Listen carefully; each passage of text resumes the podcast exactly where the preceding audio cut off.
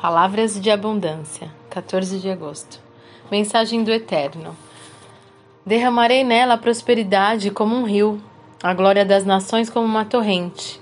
Vocês serão amamentados no peito dela. Vão se aconchegar nos seus braços e serão consolados no seu colo. Isaías 66, 12. Como, com uma linguagem poética carregada de amor, Deus fala ao coração do homem sobre a restauração que estava chegando. Na versão nova linguagem de hoje da Bíblia, essas palavras do Senhor foram descritas assim: Pois eu, o Senhor, prometo a Jerusalém que farei com que a prosperidade venha como um rio e com que as riquezas das nações venham a ela como se fossem uma enchente. Então Jerusalém será como uma mãe ela lhes dará de mamar, carregará vocês nos braços e nos colo, no colo os abraçará com carinho. Que coisa maravilhosa! Que palavra linda e rica! Felizes somos nós que vivemos para ver o cumprimento desta palavra.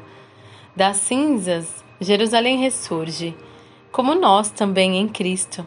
Ressurgimos do pecado para celebrar a vida do nosso Senhor seu reino e a sua volta. A mesa está posta para os seus filhos. Apenas precisamos nos aproximar e, com gratidão, tomar parte na promessa.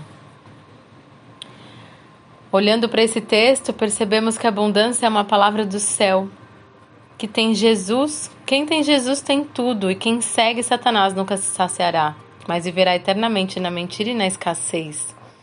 A imagem do descanso que é pintada nessa belíssima paisagem é a vontade de Deus para nós, que descansemos na segurança das promessas de paz e de provisão que Ele tem para nós, aqui e no porvir.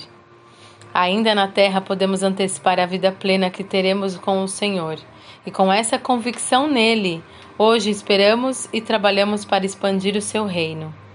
Já temos na terra o DNA do céu, de abundância. Independentemente das condições financeiras terrenas, escolha hoje achegar-se ao colo do Pai e desfrutar das bênçãos que Ele tem separadas para você.